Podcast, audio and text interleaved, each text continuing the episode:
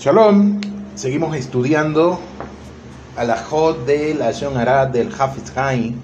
Estamos en la prohibición número 16 y nos enseña lo siguiente, que hay ocasiones donde podría pasar por otra prohibición, Hasbe Shalom, de Hanupá, de hipocresía o adulación, que según muchos jajamim es una severa transgresión y consta en Bamidbar, en el Sefer Bamidbar 35-33, en la Parashá Maasei, que está escrito lo siguiente: Lota Hanufud et Haret, no contaminaréis la tierra.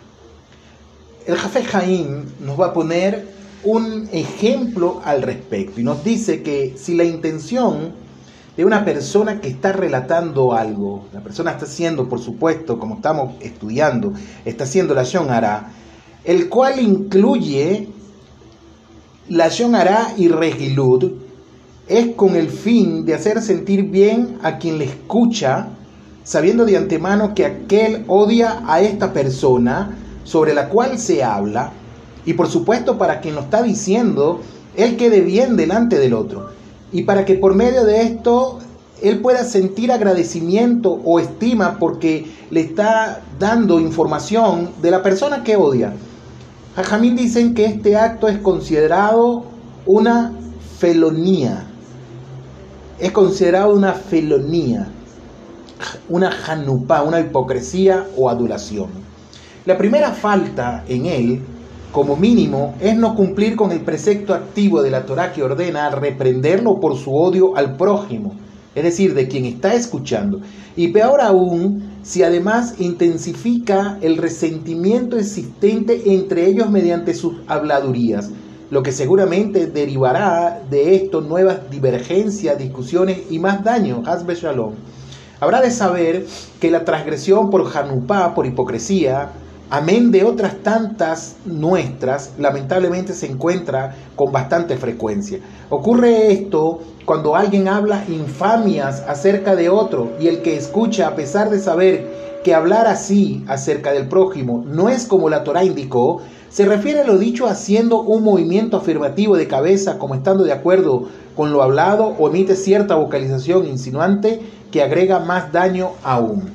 Esto sucede a menudo cuando el que habla, por ejemplo, suele ser el dueño de casa, alguien importante, tal vez de quien recibe favores o le debe por alguna razón cualquiera, y por ello apoya a este tipo de ignorantes de la alajá, y ante la presión o la necesidad, su impulso lo incita a estar también de acuerdo siempre con lo que se dice. Pero habrás de entender, hermano mío, que esto es en esencia la incuestionable prueba de la transgresión por Hanupá, Incluso si solo agregara apenas unas palabras, un pequeño gesto o una insinuación siquiera, hazme shalom. Y respecto a este tema, concierne lo que está dicho por Shlomo Hamele en el Sefer Mislei 23.2, que dice de la siguiente manera, Besanta sakim beloeja imbaal nefesh ata, y pondrás un cuchillo en tu garganta si eres dado a la tentación. Y la persona está obligada a ponerse en peligro a sí misma antes que inculpar su alma de todo aquello. Es decir, la persona es preferible que él mismo se ponga en peligro antes de hablar la acción Aray y Regilud de otros. Hazbe Shalom.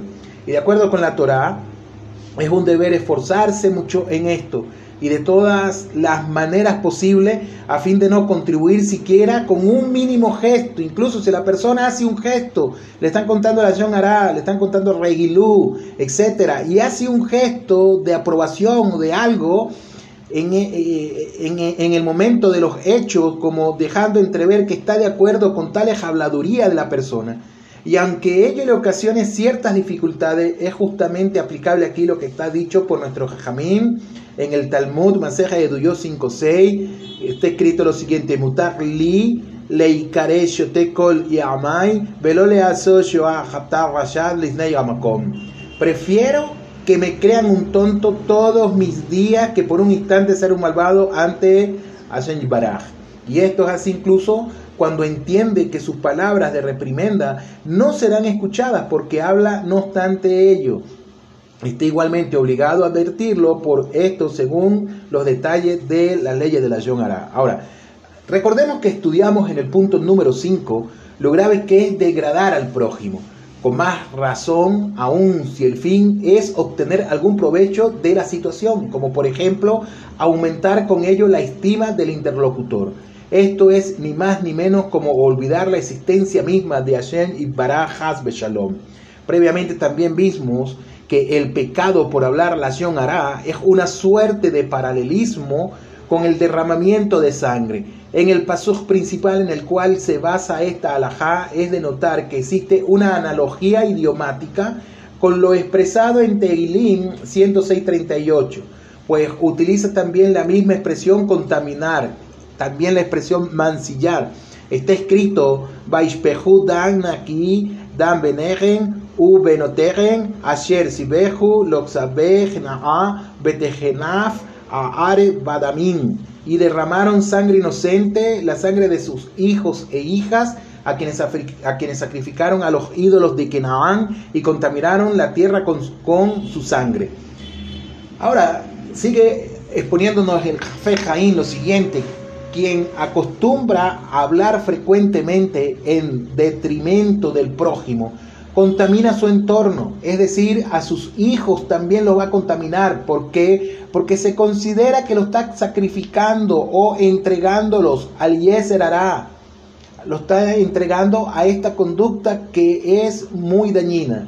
Consecuentemente, los padres son invariablemente el modelo de ellos y por lo tanto es un deber cuidarse, no solo por sí mismo, sino también para conformarles un sano ejemplo de vida y se suma a ellos el objetivo de no propagar esta cualidad que contamina el lugar donde nosotros vivimos.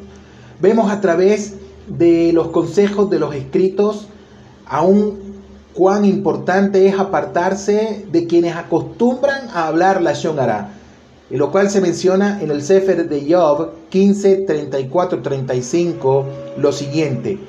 Ki adad hanef halmu be'esh Allah ole shohad aro amal beyalod aben ubitnan tahin mirma.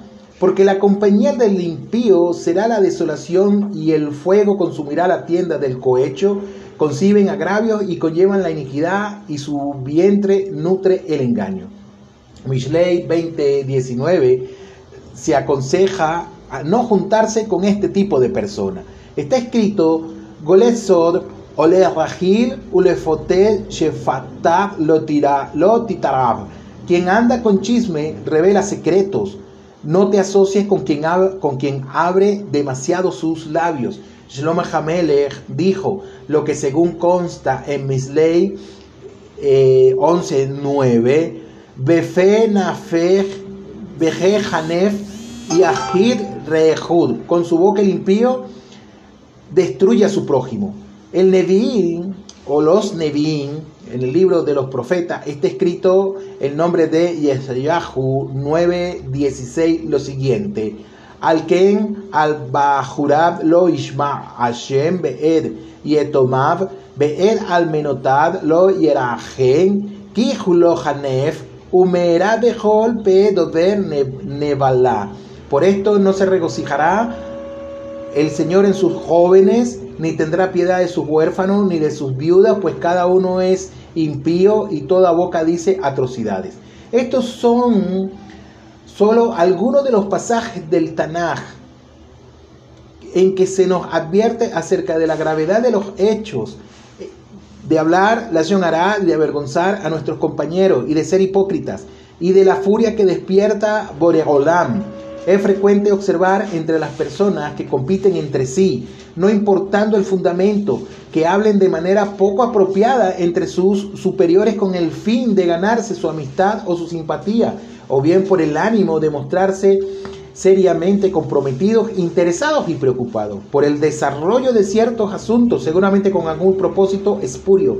También ocurre así cuando una persona es criticada para mal o para bien y el subordinado hace gestos que aprueban lo dicho, pretendiendo demostrar su acuerdo con sus superiores en sus opiniones o en la forma de pensar. Todo este tipo de alabanza que se hacen nos enseña el Hafez Ain, que son denominadas Honey Food, servilismo, hipocresía, cuya transgresión es sumamente grave. Que Hashem nos guarde de hablar la hará, hablar Reigilú, hablar mal de cualquiera de Am Israel e incluso de las otras naciones también. Que tengan todos un fuerte abrazo. Hasta la próxima. Shalom. Leí